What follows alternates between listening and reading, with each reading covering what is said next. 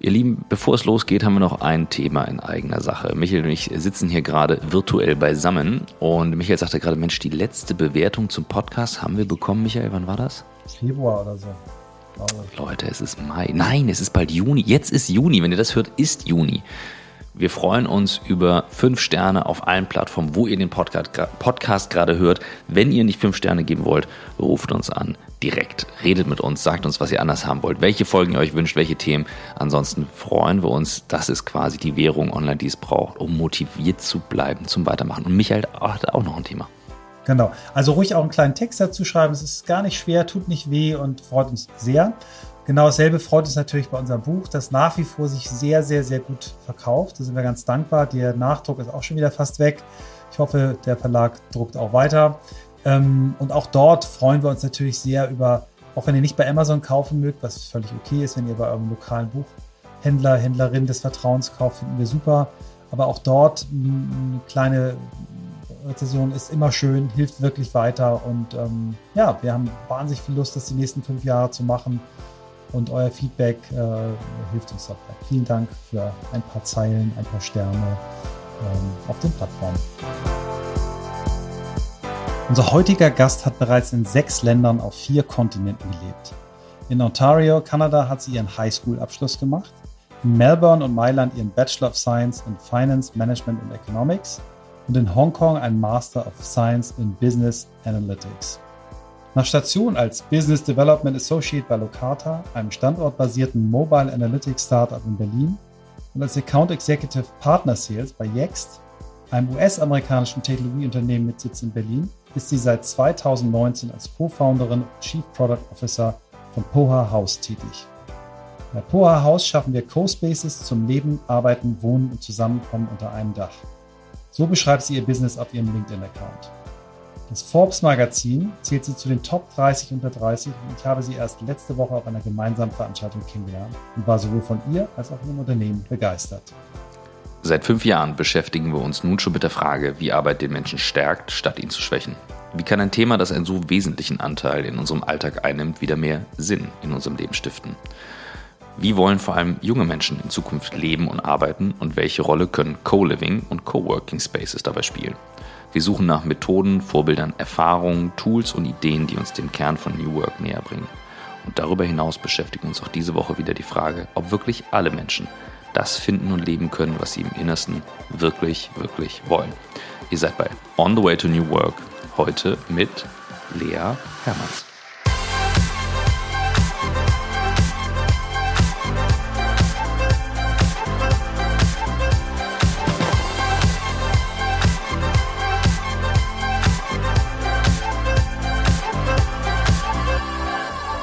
Lea. Hallo. Hi, hallo Michael, hallo Christoph, freut mich sehr hier zu sein. Ja, wir sehr freuen schön. uns sehr, dass wir dich aus Tel Aviv äh, heute dazu äh, schalten können. Du bist äh, seit kurzer Zeit da auf einer Konferenz. Wir haben uns, ähm, wie ich schon in der Anleitung gesagt habe, kurz, vor kurzem kennengelernt auf einer tollen Veranstaltung von, von Felix Zeltner. Sehr niedrigschwellig, so eine Art äh, Teams-Call, aber als Mini-Konferenz, eine Stunde lang. Äh, tolle Gäste, tolle Themen. Und äh, ja, ich war, wie ich es eben schon gesagt habe, schwer begeistert von dem, was du machst, äh, wie du es machst. Und äh, wir sind äh, sehr dankbar, dass du unserer Einladung so schnell gefolgt bist. Und Christoph, wie war noch unsere erste Frage? Ich wollte gerade sagen, ich war ja nicht so involviert in euer Kennenlernen. Insofern darf ich jetzt die Frage schießen. Äh, Lea, wie bist du der Mensch geworden, der du heute bist? Ja, danke, Christoph. Ich denke, es war eine Kombination ähm, äh, zum einen in der Familie, in der ich, ich geboren bin, ähm, was eine unglaublich ähm, starke und sehr präsente Familie ist. Ähm, dazu kam mein, äh, meine Entwicklung in den letzten Jahren. Äh, Michael hat es erzählt, ich habe in vielen verschiedenen Ländern gewohnt. Äh, das hat mich sehr geprägt und ähm, ja, wahrscheinlich viel Zufall und Glück hat dann auch noch eine Rolle gespielt. Ähm, ja, ich kann, ich kann anfangen. Ähm, meine Familie, ich habe äh, ich bin die jüngste von vier Geschwistern und habe beide Eltern, die ähm, ja sehr ähm, auch karrierefokussiert sind, ähm, sehr erfolgreich sind. Meine Mutter ist ähm, Ärztin, hat, ähm, hat promoviert und hat auch vor fünf ähm, Jahren circa nochmal äh, entschieden, mit 60 Jahren noch ein eigenes Unternehmen zu gründen und ist jetzt CEO. Ähm, und mein Vater hat mit 18 sein erstes Unternehmen gegründet, ähm, damals Flohmärkte und ist jetzt oder ist jetzt kürzlich aus dem Vorstand ausgetreten von, von Landmarken AG, also auch ein sehr erfolgreicher Projektentwickler in Deutschland. Und, ähm, und ich war immer die Jüngste oder natürlich nicht die Jüngste von eben einer Familie mit, ähm, mit drei Geschwistern, wo, wenn man nicht gesagt hat, was man wollte oder wenn man seine Meinung nicht gesagt hat, dann wurde man nicht auch nicht gehört. Ähm, und war auch super schüchtern als Kind und ähm, habe daher sehr, sehr wenig gesagt und ähm, habe mich eher zurückgehalten ähm, und habe sehr schnell gemerkt, dass wenn ich präsent sein möchte und äh, wenn ich Aufmerksamkeit gewinnen möchte, dann muss ich auch was zeigen. Ähm, und wenn man natürlich eine Schwester hat, die zehn Jahre älter war, dann waren auch viele Sachen auch nicht mehr interessant irgendwann. Ne? Also man ähm, hat mir damit die Schule fertig, ähm, hat einen Uni-Abschluss bekommen und dann war es nur so, ähm, vom Gefühl her für mich immer so, ja, das haben wir schon erlebt. So.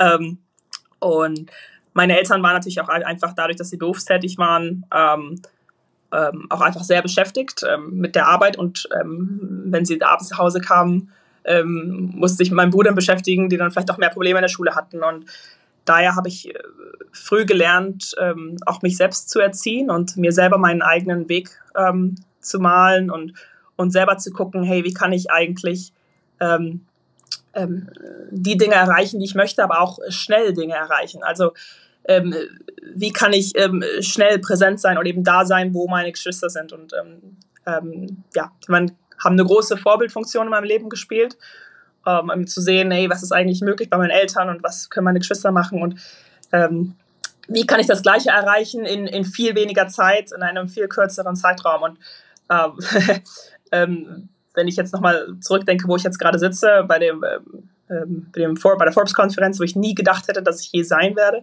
das äh, spielt wahrscheinlich da auch eine große Rolle, dass ich eben viel, viel sehr, sehr schnell machen wollte und da ja auch noch heute ähm, sehr, sehr jung bin und gegründet habe äh, in einer Branche, wo ähm, ja, es leider viel, wenig Gründertum gibt und auch wenig junges Gründertum gibt. Ne? Also es gibt ganz wenig Gründer, die in der Immobilienbranche gründen. Ich bin tatsächlich jetzt hier auf der Konferenz, bin ich eine von zwei. Ähm, insofern, ähm, ja, hat mich, hat mich das sehr geprägt. Ähm, vielleicht fangen wir nochmal bei den, bei den sechs Ländern in auf vier Kontinenten. Was, no. Genau. was war da die Motivation und vielleicht auch was waren da so prägende kulturelle Unterschiede, die du so gespürt hast? Ja, das war ja der zweite Punkt, der mich ähm, stark geprägt hat. Ich kann euch heute nicht mehr sagen, wieso, aber ich habe tatsächlich, als ich zehn Jahre alt war, habe ich entschieden, ähm, schon, dass ich mein Abitur nicht in Deutschland machen möchte. Ähm, ähm also ich habe damals irgendwie, ich glaube, wir sind dann, haben die fünfte Klasse angefangen im Gymnasium und eine Freundin von mir hat gesagt, ah, ähm, kam der Abi-Gag, ne? So, ja, irgendwann sind das wir und dann haben wir ja auch eine gute Zeit. irgendwie so. Und, ähm, und dann habe ich gesagt, ja, äh, das natürlich, aber ich werde leider nicht dabei sein, ähm, weil ich ja gar nicht den Abschluss mache. und äh, genau so kam es dann auch. Also ich war sehr früh super fasziniert davon, in verschiedenen Ländern zu wohnen und ähm, also nicht nur zu reisen und Urlaub zu machen, sondern wirklich ähm, Teil der Kultur zu werden und ähm, ja, sich in die, dieses neue Leben und das neue Land ähm, reinzubringen. Und ähm, bin daher unglaublich äh, ja, froh, dass das auch ähm, so funktioniert hat. Das hat mich einfach total geprägt und mir eine gewisse ähm, Offenheit gegeben, ähm, eine sehr, sagen wir mal, tiefgründige Offenheit, die man so äh, im tagtäglichen Leben nicht bekommt. Und das ist unglaublich spannend, wenn man so eine Offenheit gewinnt ähm, und man wirklich dann auch guckt, dass man verschiedene Sachen ähm, ausprobiert. Das habe ich jetzt gewonnen, dass ich eines meiner größten so ähm, Lebensmottos, und das ist eben dieses Reisen hat mich dadurch geprägt, ist, dass ich erstmal äh, offen bin allem gegenüber und auch Dinge ausprobiere. Und, ähm, und gar keine Vorurteile habe, aber auch, ähm, auch nicht sage, ah, das ist nicht für mich oder das ist nicht mein Ding oder das kann ich nicht oder das, äh, ne? Ähm, sondern erstmal sagen, hey, vielleicht ja doch, ne? Und ähm, ich probiere es erstmal und wenn ich es probiert habe, dann kann ich immer noch entscheiden, ob es das Richtige für mich ist. Ähm, ich weiß nicht, ob ihr den, kennt ihr den Film äh, Yes Man? Ja, wo er immer Ja sagen muss, ne? Also wo er immer quasi in alles reingeht, also, also zustimmt. Wo er immer sagt, ja, zu jeder also, Sache, die kommt, mm, mm. Ich meine, wenn ihr mich jetzt fragen würdet, was mein Lieblingsfilm ist, würde ich jetzt äh, den wahrscheinlich auch nicht unbedingt listen, ohne jetzt jemandem zu nahe zu treten. Ähm, aber ich liebe diesen Film. Ich glaube, er kommt, äh, spielt mit Jim Carrey, kommt mhm. so aus den, von den 2000ern. Ähm, und im Prinzip geht es da um einen Mann, der, ähm, weiß ich nicht, ist in seinen 30ern, arbeitet bei einer Bank und lebt so ein bisschen so sein Leben vor sich hin. Also er mag weder seinen Job nicht so wirklich, ähm, so hat so ein paar Freunde, aber sein Leben ist irgendwie so ein bisschen unspektakulär. Also weil ähm, eigentlich verbringt er nur seine Zeit, irgendwie Filme zu gucken und so auf, auf dem Sofa oder eben bei der Arbeit. Und es ist alles okay, aber es ist auch wirklich nichts Besonderes. Und irgendwann geht er zu einer Veranstaltung, wo man ihm so ein bisschen so wie so ein Kult, wo man ihm sagt, hey, sag einfach mal Ja zu allem. Du mhm. darfst nicht mehr Nein sagen. Also egal, was dir vorgeschlagen wird, du musst Ja sagen. Ja, und das ist natürlich extrem. Aber auf einmal fängt er an, Gitarre zu lernen und er lernt Koreanisch ähm, und er macht einen Fotografiekurs und, und natürlich macht er auch extrem viele absurde Sachen. Er muss doch, glaube ich, jeden Kredit freigeben, ne? Ist das nicht so? Er muss jeden, er ist doch so Kreditsachbearbeiter. Mhm. Ja, genau. Muss er nicht auch bei jedem. genau. genau. Er fängt an, jeden Kredit freizugeben. Ähm, und natürlich, die Kunden lieben ihn, ja. Jeder kommt an und hey, ich, hab, ich will eine, eine Bäckerei eröffnen. Ja, machst du. Und ich will ein Motorrad kaufen und so. Ja, mach das. ähm, und das ist natürlich das ist ein bisschen eine Idee. Ne? Es geht erst ins Extreme, bis ich das wieder so einpendeln kann. Ähm, aber die Idee im Kern ist extrem spannend. Und das ist eine Mentalität, die ich eigentlich in den letzten Jahren immer sehr stark hatte. Und auch, auch schon bevor ich den Film gesehen habe, oder ich den Film gesehen habe, so, wow, okay, danke, dass mal jemand darüber geschrieben hat. Also ich sehe mich eigentlich im Kern wirklich als, als Yes, nicht Yes Man, sondern Yes Woman. Ähm, und ich sage, wenn man erstmal zu allem grundsätzlich erstmal Ja sagt, ähm, dass man sich in eine Weise, ähm, ja, ähm, öffnet, äh, das einfach total äh, reichhaltig ist wo man unglaublich viel ähm, lernen kann und, und erfahren kann. Und, und letztendlich ist mein Leben auch ähm, eine Reihe von Ja's gewesen, ähm, ohne, ja, ohne die ich jetzt heute hier nicht wäre. Wow. Was war von den, von den äh, sechs Ländern das, äh, was, was am, am meisten Eindruck äh, hinterlassen hat? Äh, definitiv Hongkong. Ähm, also Hongkong war das letzte Land, in dem ich, ähm, in dem ich gelebt habe. Wir sind auch leider nur wegen, ähm, wegen Covid gegangen. Ähm, und natürlich dann auch wegen den politischen Gründen. Ähm, aber Hongkong hat mich unglaublich fasziniert. Äh, war natürlich mein erstes Land in Asien, aber auch ähm, einfach die Diversität. Ich habe dann für mich auch festgestellt, dass ich Orte mag, ähm, die wirklich so Melting Pots sind, die nicht stark eine Kultur sind, sondern eine Mischung aus vielen Kulturen. Ähm, und eben auch die Kombination aus Natur und Stadt. Also wenn viele Hongkong denken, denken sie an nur ganz kleine Räume und riesengroße Stadt. Ähm, aber die Wahrheit eigentlich, dass Hongkong winzig ist und, ähm, und ja, viele Leute auf wenig Platz sind, aber eben man, man auch ganz leicht aus der Stadt raus ist und viel Natur hat. Ähm, und das ist eben auch wieder dieses, ne, viele Sachen ausprobieren. Man hat diese Stadt, man hat aber auch die Natur, es ist eben so eine Mischung wieder ähm, von allem und ähm, das fand ich unglaublich cool. Macht mich traurig, ehrlich gesagt, dass wir jetzt äh, nicht mehr so eine gute Option haben, da zu wohnen. Ähm, aber ja, war eine super, super tolle Zeit und ich habe dort meinen äh, jetzt Verlobten kennengelernt. Ähm, auch beim kompletten Zufall. Wir haben uns in einem Café getroffen. Ähm, insofern, ja, haben, ich habe es gesagt, also Zufälle haben auch eine Rolle in meinem Leben gespielt und das war zum Beispiel ein ähm, sehr entscheidender Zufall. Und allein auch schon ähm, warum ich überhaupt nach Hongkong gegangen bin, war ein kompletter Zufall. Ich habe ähm, äh, ich habe nämlich vorher bei Yext gearbeitet, habe auch den Job ähm, äh, geliebt, war unglaublich glücklich da. Habe irgendwie gedacht, ah, wäre es nicht cool, nochmal einen Master zu machen und wäre es nicht cool, das mit einem besonderen Land irgendwie nochmal zu verbinden. Ähm, und ich war aber natürlich auch sehr ambitioniert und ich gesagt, okay, wenn es Asien ist, dann muss es Singapur sein, weil das sind die besten Unis. Mhm.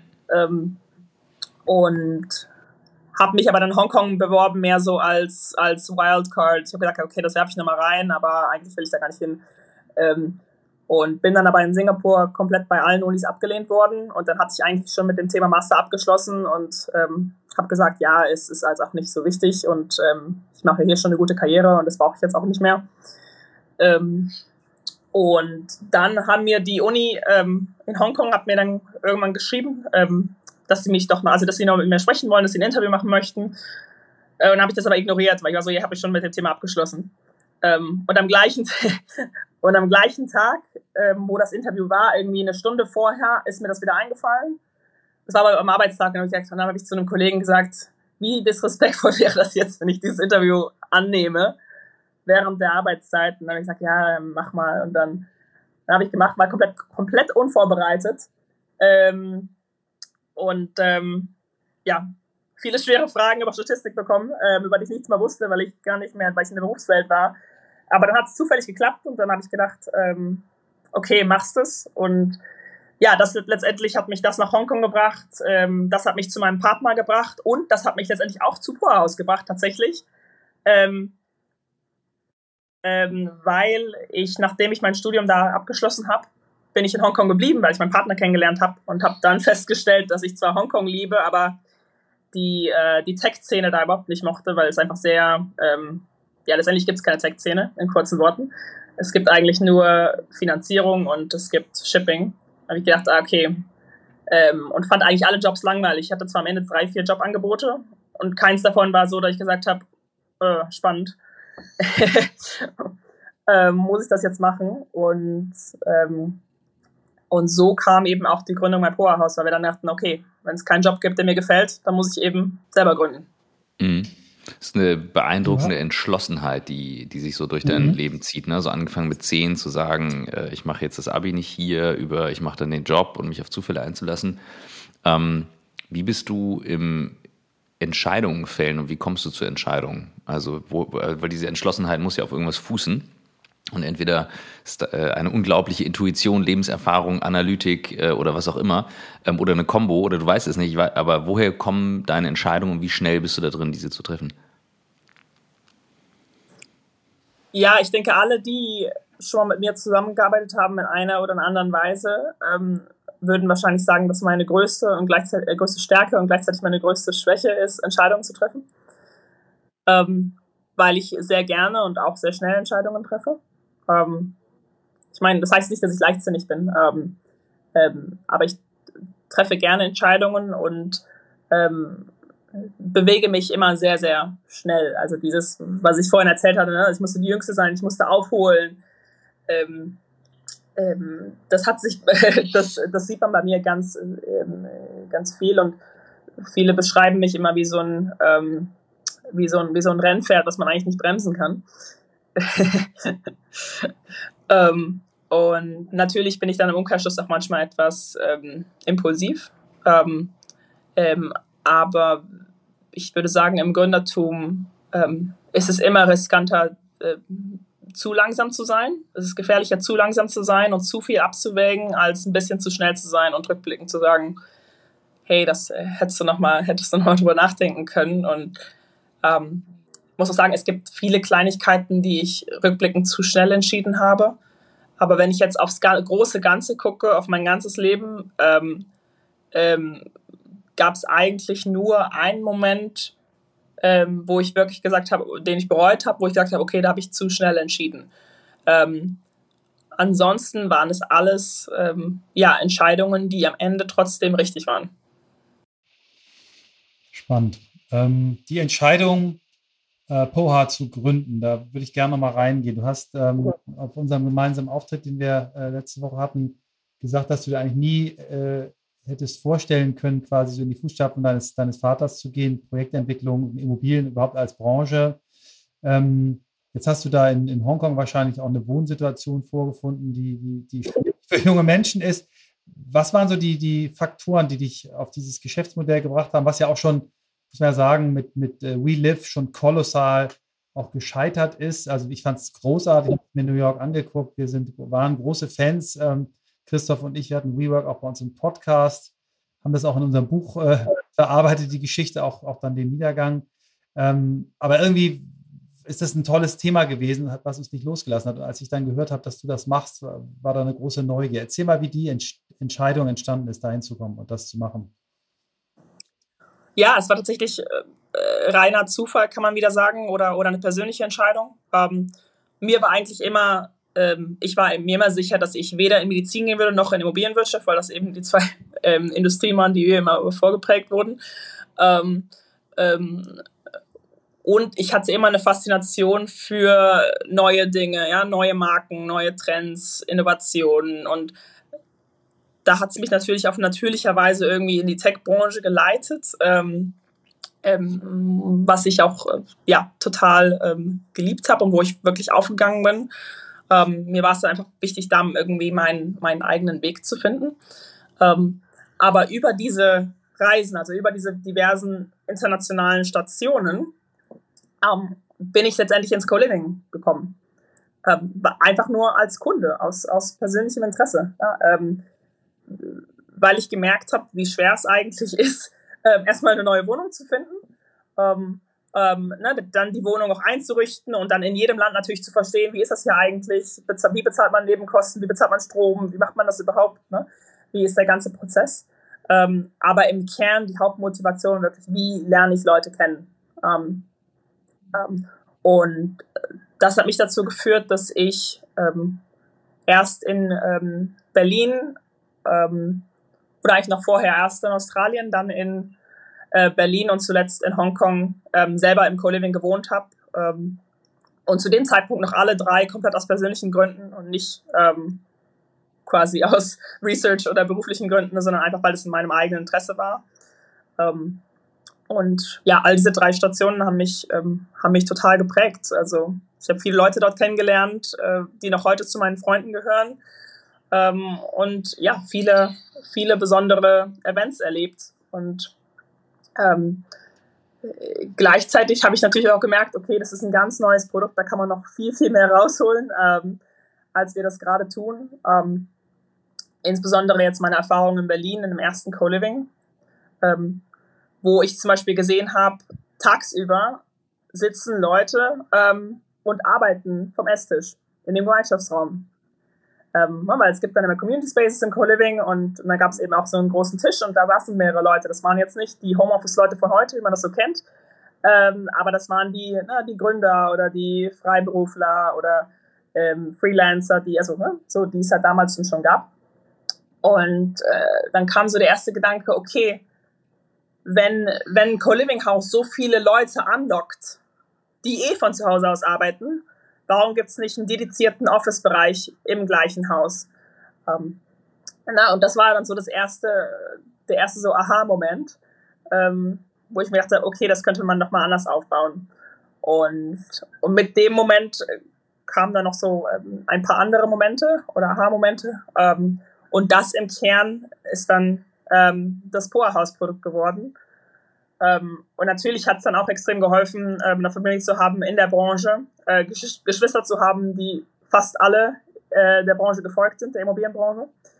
Ähm, und dann gesehen haben, hey, das hat Potenzial. Ähm, und wir hatten eben alle Interesse, ähm, da ein neues Produkt zu entwickeln. Und so kamen wir alle zusammen. Und äh, ja, so finde ich mich jetzt wieder in der Immobilienbranche. Welche Rolle spielt. Ähm, Sorry, Michael, schieß los. Nee, mach du, mach du, mach du. Mich interessiert das gerade total, also gerade vor dem Hintergrund mit deinen Geschwistern und der, dem, dem Ambitionierten, was du auch beschreibst und wie du so darüber sprichst, eben deine Rolle als die Jüngere, die denn ambitioniert ist. Und ich habe gerade so einen Gedanken, ähm, Geschwisterbeziehungen mit Eltern, Familiendynamiken, halt zu wissen, wo stehe ich in welcher, also auf dem Spielfeld. So, du kannst es ja nie ändern, dass du die Jüngste bist. So wie der Älteste ja, oder ja. die Älteste der Älteste ist. So, das ist so. Ne? Und ähm, es gibt Geschwister, die eifern sich dann extrem gegenseitig nach und das kann auch durchaus toxisch sein, also zu sagen, so, ja, ich muss jetzt irgendwas beweisen. Ähm, jetzt spielt ihr in einer ähnlichen Branche. Du machst aber überhaupt nicht den Eindruck, dass ihr euch was beweist. Trotzdem wirkst du sehr ambitioniert. Und äh, das finde ich eine spannende Dynamik. Und das würde mich mal interessieren, wie ihr da so tickt als Familie, wenn ihr euch die Sachen zuschmeißt, ähm, wie ihr euch austauscht. ähm, ist ja manchmal wichtiger, als man so denkt. Bei aller New Work, Organization und so weiter, Familienkonstrukte sind ja schon nicht ganz unwichtig oder zumindest zu wissen, wie sie funktionieren.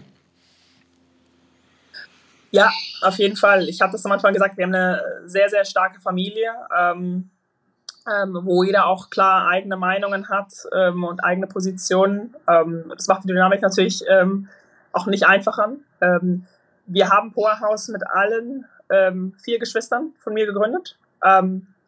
Und ähm, mein Schwager ist der CEO. Ähm, also ist auch noch spannend, das heißt, der Einzige, der quasi nicht blutverwandt ist, mhm. ähm, ist der CEO des Unternehmens.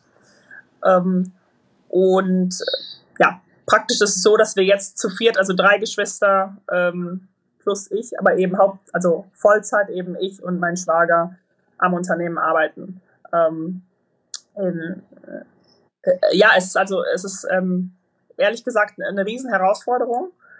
Es ist gleichzeitig auch ein großes Geschenk, so viele Geschwister zu haben, die alle ähnlich ambitioniert sind, die so viele ähm, ja, Skills und Talente reinbringen von verschiedenen Bereichen und ähm, ähm, also letztendlich arbeiten wir alle aufs gleiche Ziel hin. Ne? Und, mhm. und ähm, ich glaube, der Vorteil bei Geschwistern ist, dass man ein gewisses Grundvertrauen hat, ähm, dass man sich nicht ähm, enttäuschen wird, dass man sich nicht gegen sich verlassen wird. Ne? Man wird jetzt nicht sagen, hey, ähm, mit dir geht es jetzt nicht weiter, sondern man arbeitet erstmal grundsätzlich zusammen am gleichen Ziel. Ähm, die Herausforderung ist tatsächlich, was du gesagt hast, diese typischen Geschwisterprofile quasi zu, ähm, zu brechen. Also ich musste ähm, natürlich auch ganz am Anfang musste ich erstmal zeigen, hey, was bringe ich überhaupt hier zum Tisch? Ich habe ne, hab fünf bis zehn Jahre weniger Arbeitserfahrung als alle anderen. Was kann ich überhaupt leisten? Ähm, was ist meine Rolle? Und mich eben auch als Geschwister nicht mehr die Jüngste zu sein, sondern eben auf dem gleichen Level zu sein. Und ähm, das äh, hat sehr, sehr viel Arbeit gebraucht, aber ich würde sagen, das haben wir geschafft. Es gibt, ähm, es gibt insbesondere bei meiner Schwester, weil sie eben die Älteste ist, es gibt immer noch Momente, wo wir im Meeting sitzen und, und ich dann immer sagen muss, hey, ich glaube, du hast jetzt gerade so einen ältere Schwester-Moment und äh, wo sie erstmal reinkommt in den Raum und allen erstmal so, ähm, ne, sagt erstmal auf den Tisch haut und mal sagt, wie es ist und ähm, und ich glaube, also ich würde lügen, wenn ich jetzt sagen würde, dass diese alten Geschwisterprofile da komplett weg sind. Ähm, aber es entwickelt sich in eine sehr, sehr gute Richtung. Ähm, was ich spektakulär finde, wie, wie ganzheitlich an das Thema rangeht. Ne? Ihr habt ja wirklich mehrere Insights, also einmal dieses Einsamkeitsthema, was, was Menschen ja häufig, junge Menschen häufig haben, dass du eben nicht in Isolation bist, sondern dass du da wirklich sofort in die Stadt kommst und, und Teil einer Community wirst. Aber ihr habt auch das Thema Nachhaltigkeit, was, was ja die wenigsten Menschen wissen, wie viel Einfluss die Baubranche eigentlich auf, mhm. auf, auf äh, Nachhaltigkeit hat. Wie, wie, ist diese, diese Idee zu der Marke so, so gereift? Hast du das alles aus deinen Erfahrungen eingebracht oder wie, wie ist die Idee entstanden, das so zu machen? Ja, meine Erfahrungen haben, da, haben dabei eine große Rolle gespielt. Ähm, Natürlich haben wir alle unsere eigenen Erfahrungen mitgebracht. Also meine vor allem persönlich aus dem Co-Living, aber eben mein Schwager und meine Schwester auch ähm, aus London und aus der Wohnsituation dort, wo sie auch sehr viel Erfahrung gesammelt haben. Also wenn wir verschiedene Co-Living-Player jetzt auch in der Vergangenheit angucken, dann geht es hauptsächlich um Convenience und um Einsamkeit. Ja? Also wie kann ich so unkompliziert wie möglich wohnen und ähm, wie kann ich wohnen, um Leute kennenzulernen. Und ich glaube, dass der Kerngrundgedanke zu der Zeit immer war, ähm, okay, das sind nur ganz, ganz junge Leute. Ja? Das sind ähm, junge Leute, die kommen frisch aus der Uni, die lieben das ähm, Studentenwohnheimleben, können sich noch nicht richtig davon trennen, haben jetzt gerade einen Job angefangen und wissen aber nicht, wie sie in dem Job neue Leute kennenlernen. Und das ist die Zielgruppe. Und im gleichen Schritt war dann auch der Gedanke, okay, diese Zielgruppe hat kein Budget, ähm, denen ist aber auch Sachen wie Komfort und Platz ist denen nicht wichtig. Ja? Und ähm, das war so, das ist das so ein ganz so ein typisches Muster entstanden, ne, wo man gesagt hat, okay, das ist die offensichtliche Zielgruppe. Ich will auch nicht sagen, dass es keine Zielgruppe ist, nur es ist halt nur die offensichtlichste Zielgruppe. Und ähm, was wir dann so beobachtet haben, ist im Kern zu sagen, ich möchte wohnen, nicht alleine, aber mit anderen Leuten. Ich möchte mir Fläche teilen. Ähm, das ist im Kern nichts, was nur einer bestimmten Nische zuspricht, sondern es gibt eigentlich Menschen, in jeder Zielgruppe und Lebenslage, die genau das möchten.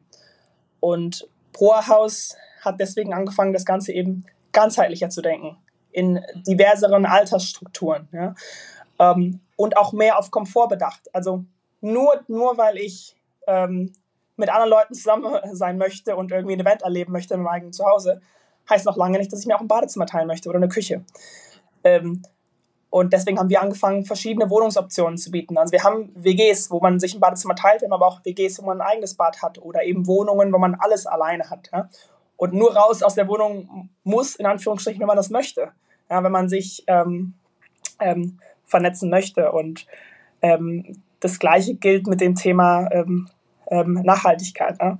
Ähm, was wir eben auch reinbringen wollten, weil es eben auch für viele Zielgruppen immer wichtiger ist. Gerade auch ähm, Zielgruppen, die sich gerade auch mit diesen Sharing-Konzepten und mit, äh, sag mal, minimalistischerem Wohnen viel beschäftigen. Ähm, also das sind alle diese kleinen Learnings, die ich persönlich miterlebt habe, ähm, die ich dann in das, ähm, ja, in das Produkt Poorhouse letztendlich reingebracht habe. Also ähm, ich habe es zum Beispiel viel bei mir selber gemerkt, dass ich diese Community und Events wollte ich nicht aufgeben. Ich wollte aber mehr Komfort haben und mehr Privatsphäre. Und habe mich selber darüber aufgeregt, dass ich zwischen den zwei entscheiden musste, wenn ich das nicht wollte. Das ist ganz spannend. Ich habe mit meiner, wir wollen gleich, muss gleich nochmal das Konzept nochmal richtig von vorne erklären, weil ich davon ausgehe, dass ganz viele Leute gar nicht, gar nicht wissen, was Co-Living ist. Also auch nochmal so ein bisschen wie, ne, die unterschiedlichen Wohnungstypen. Aber bevor du das machst, einmal, als ich meiner Frau von unserem Gespräch erzählt habe, hat die sofort gesagt, das ist doch, das ist doch was, das ist doch nicht was für junge Leute, das ist doch auch was für alte Leute. Also gerade statt Altersheim, sagt man, geht man in so eine zu sechs oder siebt oder was ich, in so eine äh, WG und äh, dann bin ich auf äh, äh We Live gekommen. Da gab es in New York wirklich dann auch so Leute, die sagten, das ist total uncool. Da, da kommen dann so Rentner und mieten sich dann da fest ein. Und ist das auch ein Konflikt, dass dieses zu so einem Mehrgenerationenhaus wird? Oder steuert ihr das bewusst, wenn ihr sagt, okay, in einer bestimmten Lage soll das eher jünger sein? Was sind da so eure Ideen? Ähm, ich glaube, genau wie du sagst, dass das Produkt im Kern ähm, diverse Zielgruppen anspricht. Also ähm, wir haben auch ganz, ganz viel Interesse von, sag ich mal, älteren Leuten, wo die Kinder gerade ausgezogen sind, die dazu total viel Interesse haben oder die sagen, ah, wir haben ein Landhaus, wir möchten aber eigentlich noch eine coole Stadtwohnung haben. Also es gibt da Interesse überall. Ähm, ob man jetzt aber den zweiten Schritt sagt und sagt, okay, nur weil alle Interesse haben, müssen die auch alle im gleichen Haus wohnen, ist noch lange nicht die richtige Schlussfolgerung. Ähm, und ich glaube, dass unserer, äh, unserer Meinung nach heißt es eigentlich, wir brauchen verschiedene Marken und verschiedene Produkte äh, für verschiedene Zielgruppen. Und das kann auch ganz anders aussehen. Ne? Also ähm, äh, ich kann auch nochmal äh, genau, gerne, gerne erklären, wie wir CoSpace interpretieren oder was, äh, was wir konkret machen. Ähm, weil ich glaube, ich glaube nicht, dass es überall immer gleich aussehen muss. Ne? Also ich sage jetzt nicht, ähm, äh, irgendwie ist es wie das iPhone, das, beste Handy und jetzt äh, möchte jeder nur noch ein iPhone haben und wir haben alle das gleiche iPhone, sondern ne, am Ende schlafen wir alle auf dem gleichen Bett und äh, arbeiten am gleichen Schreibtisch. Ähm, das ist nicht die Kernaussage hier, ähm, sondern einfach nur, dass wir alle eben als Community zusammen sein möchten. Also vielleicht ganz kurz, wie, wie Powerhouse CoSpaces ähm, definiert, in ganz einfachen Worten. Also letztendlich ist es ein Haus, ähm, was wir entwickeln und betreiben und es besteht zum Großteil aus verschiedenen Wohnflächen, ja, also diversen Wohnungen. Bei uns sind das Wohngemeinschaften und Studios, wie man sie auch so kennt, die ähm, komplett möbliert sind bei uns, also im sehr modernen, ähm, ähm, ja, sagen wir Scandi Interior Design. Alle Wohnungen haben auch alles inklusive von ähm, allen Nebenkosten, Strom und WLAN ist alles mit inbegriffen. Und man kann sich eben aussuchen, ob man alleine wohnen möchte oder als Paar ähm, und in welcher Wohnung man wohnen möchte. Ähm, also man muss sich dann auch nicht um nicht, nichts mehr kümmern. Ähm, abgesehen von den Wohnflächen haben wir Community-Flächen, ähm, also Flächen, wo jeder im Haus Zugriff zu hat. Ähm, normalerweise hat das eine Grünfläche von einem Garten, Terra äh, Terrasse, Dachterrasse, ähm, aber auch ein Esszimmer, ein Wohnzimmer, Meditationszimmer, Podcastraum teilweise auch. Also diverse Flächen, ähm, die man wahrscheinlich sonst in einer anderen Wohnung nicht gehabt hätte. Und das ist eben entscheidend, dass man was, was Besonderes hat, was man, was man sonst nicht erlebt hätte in einem traditionellen Wohnhaus. Ähm, die eben auch möbliert sind und wo auch Events stattfinden, ja, von, von äh, Sport, Kunst, ähm, Networking, alle möglichen und wo man sich eben, wo man was erleben kann und wo man sich untereinander kennenlernen kann. Ähm, und letztlich haben wir auch einen Office-Bereich. Ähm, also wir haben eben ein richtiges Office, wie man das vom WeWork kennt, natürlich kleiner, aber auf der gleichen Professionalitätsebene. Ähm, mit allen Bereichen, die ein modernes Office braucht. Ähm, und wo man eben professionell Homeoffice machen kann oder eben auch als ein richtiges Office nutzen kann, was auch immer das heutzutage bedeutet. Ähm, und all das eben unter einem Dach, damit man ähm, ja, in diversen Flächen alles abfindet, was man braucht und das Ganze funktioniert dadurch, dass man einfach seinen privaten Raum etwas reduziert. Also jemand, der vielleicht sonst, sag mal, auf 40 Quadratmeter gewohnt hätte, wohnt bei uns auf 25 Quadratmeter, ähm, gewinnt aber dafür, also verliert erstmal 15 Quadratmeter Privatfläche, gewinnt aber vielleicht sagen wir, zwischen 500 und 800 Quadratmeter Gemeinschaftsfläche. Ähm, plus das Netzwerk, plus die Events, die dazukommen. Ähm, und das Ganze ist eine unglaublich ja, innovative Weise zu wohnen ähm, und zu arbeiten. Zum einen, weil es sehr flächeneffizient ist, weil letztendlich gibt es pro Person immer noch weniger Fläche. Also es ist eine, einfach eine sehr effiziente und nachhaltige Flächennutzung. Ähm, wir haben auch weniger ähm, ähm, Verschwendung, also Möbel werden, wir kaufen die Möbel und dadurch haben wir nicht Mieter, die einmal Möbel kaufen und die danach irgendwie wegschmeißen, sondern die werden auch wiederverwendet und ähm, die halten länger ähm, und es ist eher eine Lösung für ähm, auch urbane Einsamkeit und wie man Menschen in, in, Städten vernetzen kann, insbesondere alle Menschen, die neu in der Stadt sind, ob aus, ähm, ob aus Deutschland oder aus, aus der ganzen Welt.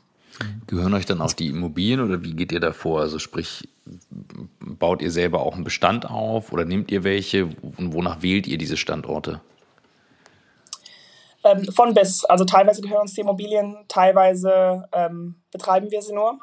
Äh, wir versuchen aber immer auch als Entwickler zu agieren. Also wir, bringen immer auch unser eigenes Designkonzept und unser Produkt und die Weise, wie wir Flächen aufteilen, in das Produkt rein. Das heißt, ähm, Entwickler sind wir in, in, dem Sinne immer und auch immer ähm, Betreiber letztendlich der Flächen. Mhm.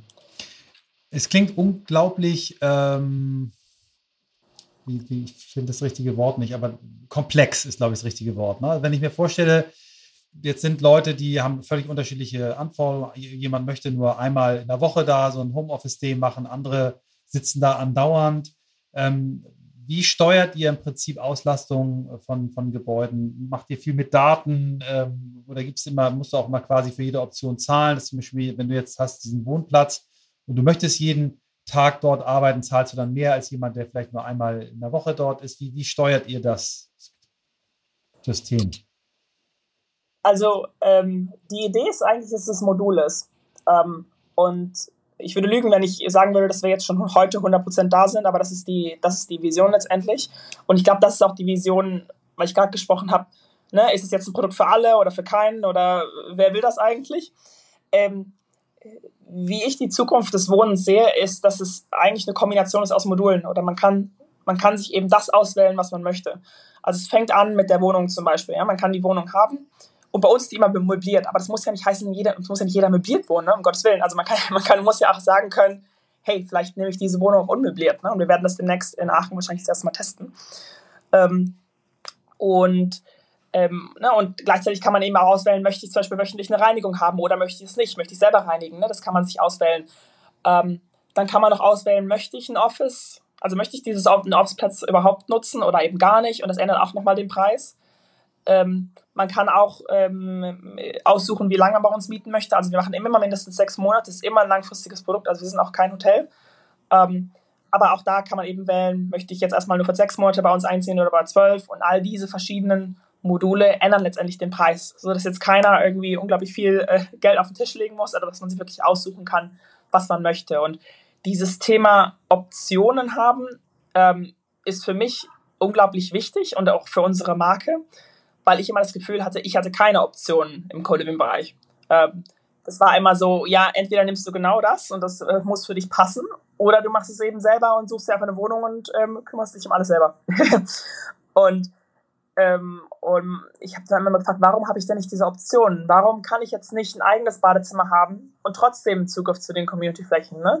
Warum kann ich denn nicht ein Office dazu buchen? Warum habt ihr nicht ein Gästezimmer? Weil ich habe gerade Freunde zu Besuch ähm, und die möchte ich eigentlich auch unterbringen, aber das geht ja nicht, wenn ich nur ein 20 Quadratmeter Zimmer habe. Ne?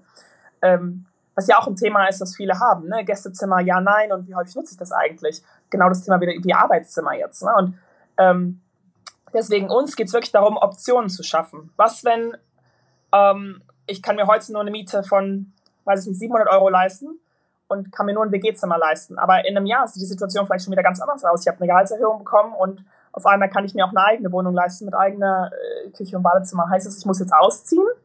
Oder gebt ihr mir die Option, im Haus selber umzuziehen in eine größere Wohnung, sodass ich die Community nicht verlassen muss?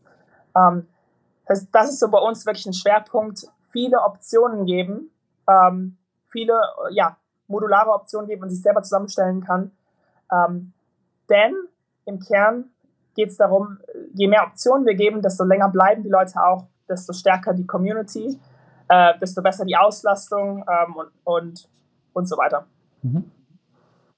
Und der Grund nochmal ähm, für Aachen als Start, Startpunkt war wahrscheinlich äh, kleinere Stadt, mittelgroß, nicht so komplex, nicht so über, überlagertes Angebot oder war das Zufall? Ähm, ja, also wir werden natürlich viel gefragt, warum Aachen, warum Münster, wie kam es dazu? Ähm, es gibt jetzt keine Stadt, ne, wo wir sagen, ah, wir mussten nach Aachen und dann haben wir überall in Aachen gesucht und haben dann das Objekt gefunden. Also wir sind da sehr opportunistisch getrieben und äh, letztendlich kommt das Objekt zuerst und dann entscheiden wir die Regel, ob, ob die Stadt passt. Ähm, Aachen, um ganz ehrlich zu sein, als ähm, wir hatten es bei Aachen war quasi unser Projekt, mit dem wir das Unternehmen gegründet haben. Ähm, ich würde auch keinem empfehlen, ein Unternehmen dieser Art zu gründen, ohne schon ein Objekt zu haben, mhm. weil der Markt ist unglaublich schwierig. Ähm, deswegen, genau, wir hatten, also wir, haben, wir hatten Aachen als, ähm, als Objekt von Landmarken, die haben Mieter gesucht ähm, und haben gesagt, hey, wir machen das und dann haben wir Poa House gegründet. Ähm, und das war eben, das kam von meinen Geschwistern aus und als ich es damals gehört habe, habe ich gesagt, Aachen auf gar keinen Fall. Äh, ähm, ähm, und ich habe echt gedacht, okay, in der Stadt wie Aachen so ein Konzept funktioniert noch nicht. Die sind nicht bereit für so etwas ähm, so Innovatives. Und dann haben wir uns geeinigt, einen Pilot zu machen. Und wir haben festgestellt, gerade in diesen Städten schätzen die Leute das total, weil äh, die Städte sind trotzdem super international. Ne? Also wegen der RWTH in Aachen ist es unglaublich international. Aber das Angebot, um genau diese Leute abzugreifen mit coolen, innovativen Konzepten, die die wahrscheinlich aus ihrer Heimatstadt kennen, ähm, gibt es überhaupt nicht. Und so haben wir dann angefangen, nicht nur in den großen Städten zu suchen, sondern eben auch in kleineren, wo auch der Wettbewerb kleiner ist, für uns zu wachsen. Ne? Das ist nämlich auch ein Riesenproblem mit Co-Living, dass alle sich eben auch nur auf die großen Städte reißen. Und da der Wettbewerb riesig ist, haben wir von Anfang an gesagt, wir machen das nicht, sondern wir machen eben ähm, ja, A- und B-Städte, wie man sagen würde. Und so hat es eben auch in Aachen angefangen und mittlerweile haben wir jetzt schon zwei Objekte in Aachen ähm, in der Entwicklung und ähm, genau, Plan ist erst jetzt endlich im Dezember Dezember zu eröffnen, nachdem uns Münster dann überholt hat, das allererste Objekt, was wir jetzt schon ähm, im April eröffnet haben. Ich finde es gerade spannend in Richtung, ähm, also Städte, die halt nicht so auf dem Schirm sind. Also wenn ich jetzt so dran denke, ähm, die New Work Community, wo das Ganze auch entstanden ist, sind ja auch Städte, die man nicht so auf dem Schirm hat, ähm, die aber eben sehr community stark sind. Und was du gerade meintest, ne, der Stress, den du in Berlin und, und Co. hast, was zu finden, weil alle hinwollen, ähm, so hilft es natürlich auch den Leuten mal vielleicht etwas anderes aufs Radar zu geben. Dennoch fand ich das einen spannenden Punkt. Du sagtest, der Stress einer Wohnungssuche. Ich weiß es selber noch aus eigener Erfahrung. Ich habe letztes Jahr neu, mhm. wieder neu suchen müssen, jetzt gefühlt in den letzten drei, vier Jahren immer wieder. Ähm, nun sind wir ähm, alle hier sehr privilegiert und können sagen, okay, ich kann auf gewisse Sachen äh, verzichten oder draufzahlen oder was auch immer, bis zu einem gewissen Limit natürlich. Aber es wird halt immer schwieriger.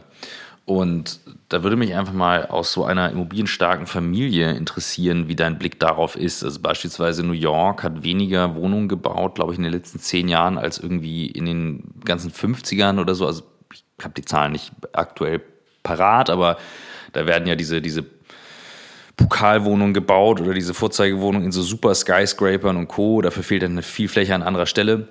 Glaubst du, dass diese New Living Konzepte, die ihr ja auch mit angeht, dass die es wirklich schaffen, den Markt so zu drehen, der nun schon seit so vielen Hunderten von Jahren sehr stark halt auch von dieser Sogwirkung großer Städte abhängt, äh, Big Profit, die Banken mit dahinter hängen und so weiter. Ist ja schon auch ein, eine große Wette. Ähm, ja, total. Also ich glaube ehrlich gesagt, dass solche Konzepte unglaublich viel Potenzial haben, weil sie einfach ganz anders mit Fläche umgehen und auch ganz anders ähm, ähm, sage ich mal, einen sehr angespannten Markt auch ähm, entkräften können. Also das sieht man eben auch, wenn man jetzt in Münster sieht man das zum Beispiel, ähm, wo wir mit 313 Wohnungen ähm, schon einen Impact haben kann, ne, können ne? und auch ähm, einfach ähm, äh, den Markt ein bisschen zu äh, ja, entspannen zu können. Mhm. Also das sieht man auch in London, wo mittlerweile Konzepte wie unseres oder ähnliches jeden Tag aufmachen und das einfach noch mit einem ganz anderen Tempo passiert und wie auch die Nachfrage da ist. Also da ist Deutschland noch ähm, ganz, ganz weit hinterher und ähm, wir sind noch in der Findungsphase, also wollen wir das überhaupt und äh, möchten wir, äh, ne? ist das das Richtige? Ähm, während das in anderen Ländern schon ähm, ganz klar befolgt wird und ganz ehrlich, wir haben einfach nur ein riesen ähm, Städtewachstum und man muss sich auch irgendwann gezielt überlegen, wie gehen wir das an. Ne? Und wir sind ja nicht ähm, ähm, eine Lösung, wo man einfach nur sagt, ja, okay, jetzt wohnt, jed jetzt wohnt jeder kleiner für den gleichen Preis, sondern mhm. letztendlich holt man auch mehr raus. Und das macht auch ein Co-Spaces wie, äh, Entschuldigung, ein Konzept wie Co-Spaces ganz anders als jetzt ein Micro-Living-Konzept. Ne? Mhm. Ähm, äh, was mir auch immer sehr wichtig ist, den, den Unterschied zu betonen, weil es eben, es ist nicht das Gleiche. Es geht nicht darum, alle in Legebatterien zu packen und dann sagt man jetzt, es ist super effizient und ihr habt jetzt alle eine Wohnung und seid glücklich. Ähm, sondern man holt eben mit weniger Fläche ähm, doch letztendlich viel mehr raus. Mhm. Ich finde es super spektakulär. Für mich passt es voll in die Sharing Economy, ne? genau wie eine Bohrmaschine, genau. die ich fünfmal im Jahr benutze und wenn ich sie äh, teile, eben sie einfach mehr genutzt wird oder ein, ein Auto, äh, Carsharing auch eben dazu führt, dass das Auto mehr benutzt wird, aber wir weniger brauchen, brauchst du eben weniger Fläche, weil wenn du ausrechnest, wie viel, klar, nachts schlafen tun alle, aber das ist eben nur ein Raum, den du normalerweise hast und du hältst so viel Fläche also Beispiel bei uns so ein Thema, wir, wir haben ein schönes großes Haus in Blankenese und da ist ein Zimmer, was nie benutzt wird. Esszimmer. Also es ist eigentlich so wie so ein stiefmütterlicher Müllraum behandelt. Und ich kann mir einfach vorstellen, dass du, wenn du das geschickt miteinander machst, jeder das Gefühl hat, unfassbar großzügig äh, leben zu können, ähm, aber nicht unfassbar großzügig bezahlen zu müssen dafür. Also ich glaube, dass das ein, ein Konzept ist, was ganz viel Zukunft hat und auch, auch knappen Wohnraum in attraktiven Gegenden erschwinglicher macht. Ja. Genau, Michael. Und ich würde auch Leute anregen, dazu das Thema größer zu denken. Ähm, viele neigen dazu, ähm, dieses Co-Space-Produkt direkt in so eine Nische-Schublade zu packen, äh, was ich eben auch vorhin beschrieben hatte. Ne? Das ist möbliertes Wohnen für alle Leute, die gerade dringend eine Wohnung wollen und sowas. Ähm, aber die Kernidee kann man so viel größer denken und sollte auch viel, so viel größer gedacht werden. Gerade wie du auch sagst mit Michael, ne? also jetzt äh, mit dem Thema Covid und Homeoffice. Ähm, mehr Städte auch denken auch darüber nach oder Projektentwickler auch Nachbarschafts- Homeoffices zu entwickeln, ne? weil die Tatsache ist einfach, es kann sich nicht jeder ein Arbeitszimmer leisten. Ähm, genauso wie es nicht jeder ein Gästezimmer leisten kann. Ne? Und wenn wir jetzt schon anfangen, einfach nur zu sagen, statt jetzt eine Wohnung mehr zu machen, machen wir daraus ein Homeoffice, was sich jeder teilt, aber dadurch kann sich jeder im Haus das Arbeitszimmer sparen und auch weniger Miete bezahlen.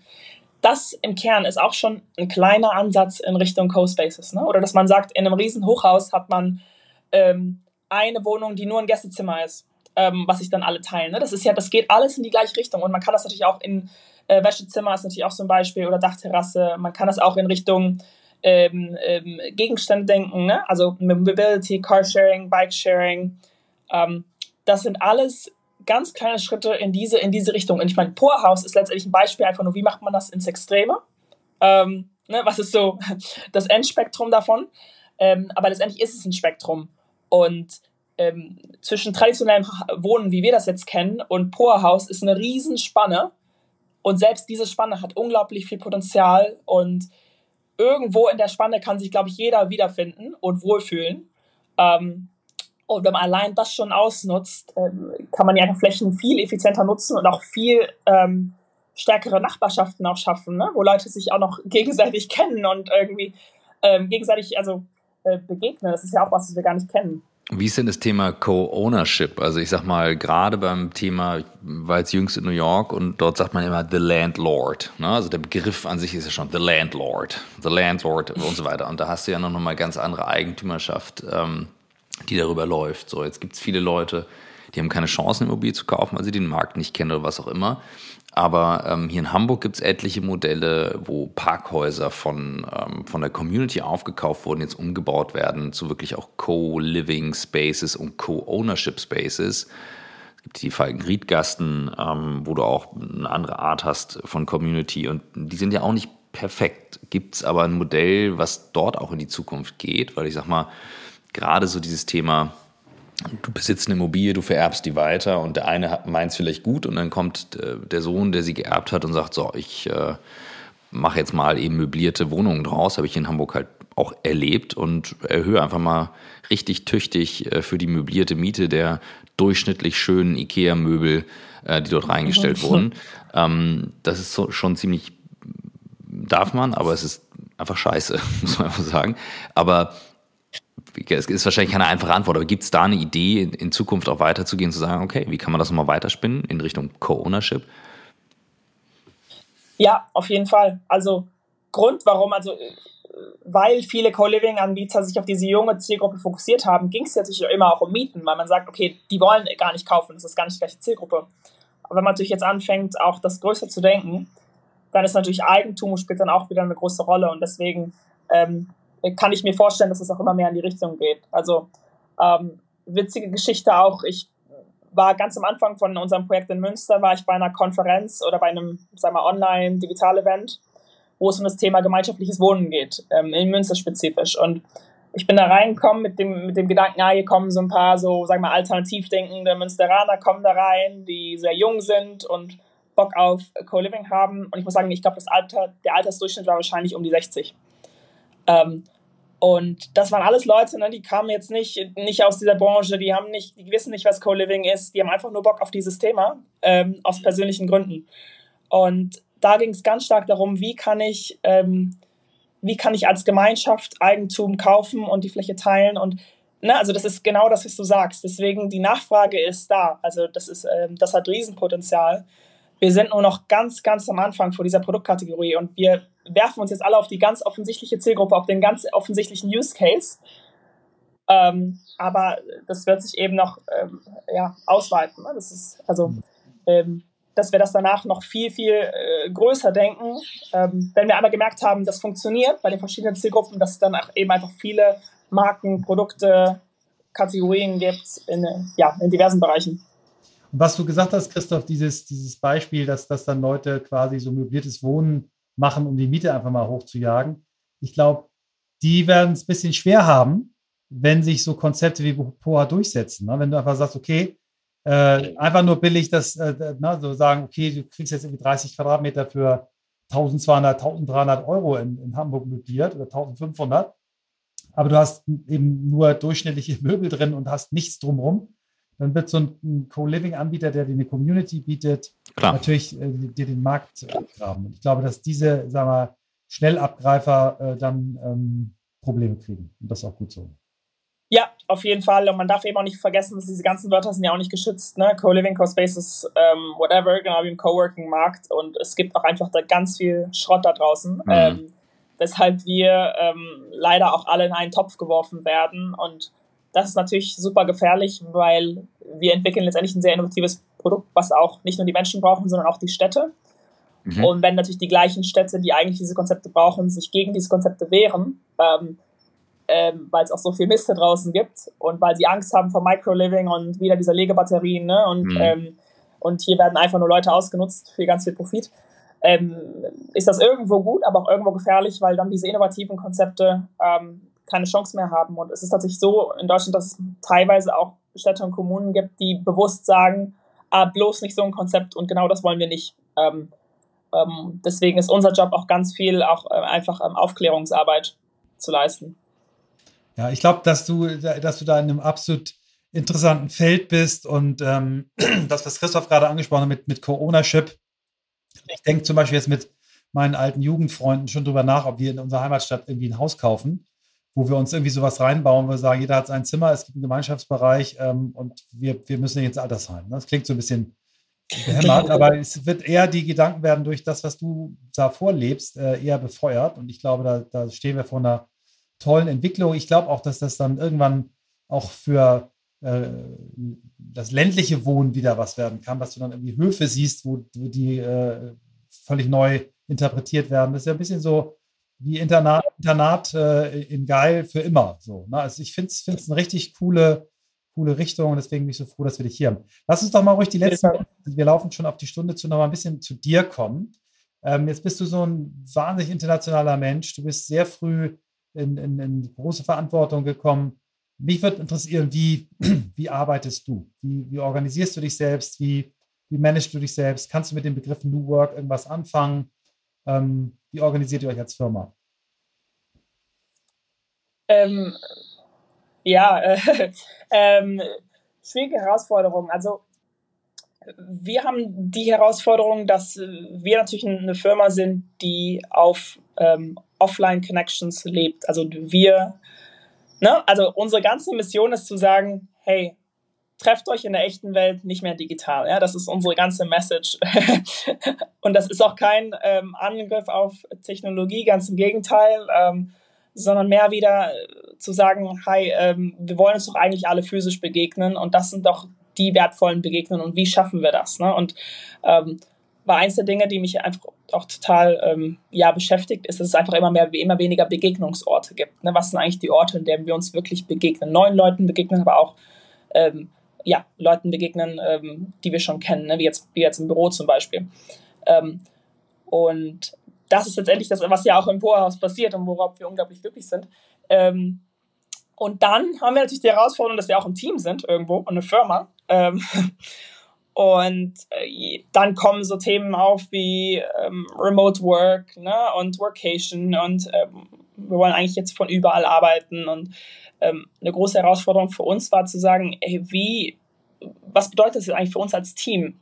Ähm, weil ich persönlich ähm, glaube sehr stark an New Work Trends. Also äh, da kommt wieder so dieser Yes-Woman-Teil durch bei mir. Ne? Also ich bin, ich sage erstmal Ja zu Sachen, wenn, auch wenn ich neue Work-Trends sehe, finde ich die erstmal cool und ich bin erstmal dem offen gegenüber und will da erstmal zu Ja sagen und gleichzeitig ähm, ist dann der Gedanke, okay, aber wenn wir jetzt komplett remote sind und alles digital ist, ähm, dann sind wir eigentlich unserer Mission nicht mehr treu. Und wir sind da gerade als Firma auf ähm, eine so sehr, sag mal, Selbstfindungsphase, wo wir, wo wir überlegen, wo finden wir uns da eigentlich gerade. Ähm, also momentan ist es tatsächlich so, dass wir hybrid sind. Also ähm, wir sagen, die Hälfte des Monats ist Homeoffice, die Hälfte des oder oder Homeoffice oder ne, Third Space oder wie auch immer. Und die andere Hälfte ist Büro. Wir machen es bewusst nicht eine Wochenteilung, sondern eine Monatsteilung, um auch Leuten zu ermöglichen, jetzt sag mal, wenn sie von zwei Wochen von Spanien aus arbeiten möchten, können sie das tun. Ähm, und so versuchen wir gerade so ein bisschen die Balance für uns zu finden. Ähm, ob das so bleiben wird, kann ich aber auch nicht sagen, weil ich glaube, ähm, ja, da müssen wir noch ganz, ähm, ganz viel lernen und, ähm, und gucken, wie das läuft. Grundsätzlich, äh, auch bei anderen New Work Trends muss ich sagen, ähm, dass ich teilweise auch etwas kritisch bin. Ich glaube, ich sehe gerade ganz viele New Work Trends, auch so Sachen wie Vier-Tage-Woche, ähm, die riesig gefeiert werden, ähm, ne, oder 15-Stunden-Woche oder sowas wo aber die Testphasen unglaublich kurz sind, ähm, wo ich mir sage, wie können wir überhaupt heute schon Aussagen darüber treffen, wie diese Arbeitsweisen funktionieren, wenn wir die so kurz getestet haben. Und ähm, deswegen, ja, wir sind, wir sind sehr offen, aber wir, äh, ja, wir probieren einige Sachen Schritt für Schritt selber aus. Cool, danke. Inspiration beziehungsweise unsere, äh, unsere Bucketlist-Frage. Ähm, ich frage mich jetzt gerade, welche, welche von beiden spannender ist. Bist du, bist du Typ Lesen, bist du Typ äh, Podcast oder Video für Inspiration? Oh. ähm.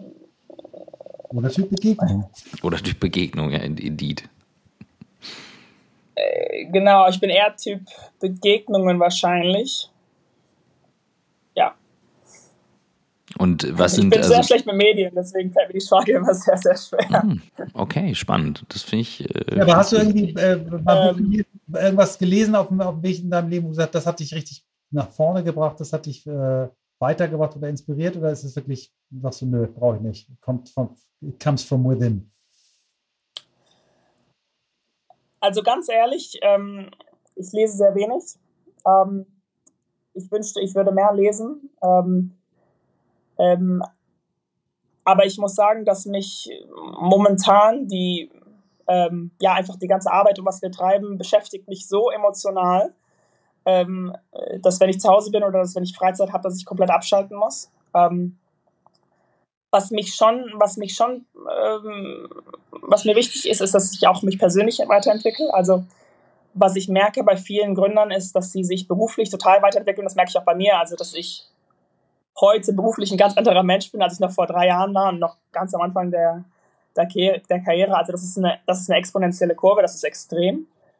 Aber dass gleichzeitig die gleichen Gründer, die sich so beruflich weiterentwickeln, sich persönlich wenig weiterentwickeln. Und das habe ich auch in meinem Umfeld sehr, sehr viel gesehen, dass man eben, dass man eben so stark in dieser beruflichen Welt ist, dass man so persönlich weiß man irgendwann gar nicht mehr, wer man ist eigentlich und ähm, was man so, also ne, was einem Spaß macht überhaupt. Und deswegen ähm, gucke ich vor allem, dass ich mich persönlich auch weiterentwickle und dass ich persönlich ähm, äh, ja auch gucke, was interessiert mich eigentlich und ne, was will ich noch lernen. Ähm, eine App, die ich dafür sehr cool fand, ist Curio. Ähm, also ich weiß ehrlich gesagt nicht, nicht viel über die als Unternehmen, ähm, aber es ist so die erste App, die mich richtig angesprochen hat, weil die ähm, äh, Artikel verkürzt, also die lesen dir quasi Artikel vor. Ah, okay. Und das war für mich zum ersten Mal eine Möglichkeit, wirklich auch ähm, ja, ähm, selber mich weiterzuentwickeln, was passiert in der Businesswelt, ne? was, äh, was sind interessante Trends, die mich gerade beschäftigen und das eben in einem, in einem kurzen, ähm, knackigen Format. Und das ermöglicht mich einfach, mich auch selber noch als Mensch weiterzuentwickeln. Ich habe das Gefühl, als Gründer verdummt man manchmal irgendwie, weil man ist so in seiner eigenen Bubble und ähm, redet so viel über seinen eigenen Kram, dass man und das dann irgendwie 15 Stunden am Tag, dass man überhaupt nicht mehr weiß, was in der Welt auch sonst noch passiert und was man sonst noch so zu lernen gibt. Ähm, und deswegen ist mir das total wichtig, einfach mich selber persönlich weiterzuentwickeln, ähm, weiter zu lernen, aber eben auch ähm, ja, Sport zu machen, ähm, ne, neue Sportarten auszuprobieren, Sachen zu testen, weil das ist ja auch, ähm, was mir letztendlich wichtig ist. Bucketlist, die letzte Frage. Was willst du in diesem Leben noch lernen? Was willst du noch erleben und was willst du weitergeben? Ja, äh, ähm, was möchte ich lernen? Ähm, ich hatte mich jetzt tatsächlich gar nicht über, äh, über WeWork gesprochen, deswegen schneide ich es vielleicht ganz kurz noch an. Ähm, auch weil jetzt die, diese Produkte Co-Living, Co-Working stehen ja teilweise auch un, unter Kritik und ähm, ich glaube, äh, was noch kein Wohnen, Immobilienfirma oder Co-Living-Betreiber richtig geschafft hat, ist ähm, eine Marke zu schaffen abgesehen von dem Immobilienprodukt. Mhm. Ähm, also oder eine Marke zu schaffen, die, sag ich mal, bekannt ist, ne? so wie man es jetzt irgendwie von E-Commerce äh, Brands kennt oder auch von Tech Brands. Und ähm, gleichzeitig ist es aber irgendwo auch wichtig, weil wir haben immer einfach nur begrenzten Supply. Ja? Also die mhm. Herausforderung ist, die Häuser zu gewinnen und wir können nicht einfach so weitere Häuser produzieren. Ähm, das heißt, für die Skalierfähigkeit ist es unglaublich wichtig, nicht nur eben ähm, ja, Wohnungen zu vermieten oder Büroflächen, ähm, sondern eben auch die Marke zu monetarisieren über die Flächen hinaus. Und, ähm, und das ist, glaube ich, auch teilweise der Grund, warum ähm, einige Immobilienfirmen versagt haben, weil die haben natürlich riesen Mieten bezahlt, Marge war sehr gering ähm, und die konnten nur begrenzt wachsen und eben nicht in dem Tempo wachsen, dass sich das jetzt irgendwie wieder profitabel gemacht hat. Ähm, ähm, genau. deswegen ist für uns eben, also was ich lernen möchte, ist wirklich, wie schafft man es, eine Immobilienfirma, eine starke Marke aufzubauen und, und die zu monetarisieren, abgesehen von den Flächen. Ähm, wie gesagt, eine riesen Herausforderung, weil ich denke auch, dass sie bisher wenigen bis keinen gelungen ist. Ähm, und das sehe ich so für mich als die persönliche Herausforderung, die ich erleben, äh, ja, die ich erreichen möchte. Ähm, zweite Frage, was möchte ich kennenlernen? Oder also ich überlege gerade, ob du vielleicht alle drei Fragen mit einem großen Ziel gerade umschrieben hast, weil äh, im Prinzip willst du damit was zurückgeben, ja. du willst noch was lernen, das merkt man dir auch an und äh, kannst jetzt nochmal drüber rumgrübeln, aber äh, hau ich mal endlich rein, ob das jetzt noch ein authentischer On-Top wäre auf diese Frage, weil ich fand es gerade spannend. Bisher hat keiner die Frage in einem beantwortet, sind ja drei. Ja, das stimmt. Vielleicht ist es genau das, weil es involviert Lernen und eben auch genau, eben auch zurückgeben. Michael, du bist gerade auf Mute, aber du hast einen Gedanken, glaube ich, dazu. ich habe ja gar nichts gesagt. Nur, Nur den Mund bewegt nee, also einfach. Oder kann man? die Antwort super. Ich will nicht mehr als der Digitaloper rüberkommen. Nein, ich ähm, finde es super, die Antwort. Und ähm, ja, wir, wir danken dir ganz, ganz herzlich für diese wirklich sehr abwechslungsreiche Stunde, die du uns geschenkt hast. Wünschen dir für die Tagung noch äh, ganz viel Freude da und würden uns sehr freuen, wenn wir vielleicht irgendwann äh, in einem halben Jahr oder einem Jahr nochmal eine Folge machen und dann äh, bei euch in, äh, uns wirklich begegnen und in einem eurer Objekte. Das wäre besonders schön. Und äh, das wäre schön, wenn du da jetzt spontan schon zusagst. ja, das wäre super cool. Also wir haben ja, wir arbeiten ja in dem Podcast-Raum, insofern können wir uns ja da gerne treffen. Genau. Ähm, aber danke, Christoph, mich hat mich total gefreut, hier dabei zu sein. Ähm, und ja, freue mich auch bald dann wiederzukommen. Danke dir. Also, macht's gut. Ja, ciao. Besten Dank. Tschüss. Also für mich zwei Aspekte, die super spannend sind. Also so ein bisschen diese Familiendynamik, die zwischen den Zeilen rauskam, ähm, die fand ich gut. So zwischen den Geschwistern, äh, der Blick auf die Eltern. Man merkt bei ihr natürlich deutlich, wie ambitioniert sie auch ist. Und das ist ja auch fein ähm, aus so einer Historie raus. Aber der Markt, in dem sie da unterwegs sind, der hat natürlich das Potenzial und der muss auch irgendwie mal verändert und aufgeruckelt werden. Insofern, uh, I'm very curious to see what the future will bring. Also mal gucken, ja. wie sich das Konzept entwickelt. Teile ich alles und äh, ich, was ich noch schön fand, äh, diese, diese Referenz zu Jim Carrey, dem Yes Man und dass sie eine Yes Woman ist und äh, ja, es ist toll zu sehen, ähm, na, wenn du immer hörst, die, die angeblich so weisen Menschen, die immer sagen, ja, die Generationen, die jetzt kommen, die sind alle so, so komisch drauf und verstrahlt. Das ist so ein Bullshit. Es gibt so tolle, tolle, tolle Menschen unter 30 und auch unter 20 und auch unter 10, wie bei deinen Kindern, äh, dass ich mich immer freue, wenn ich, wenn ich so junge Menschen kennenlerne, die, die schon ein klares Bild von dem haben, was sie können, was sie wollen, wo sie hin möchten. Und das hat mir sehr gut gefallen.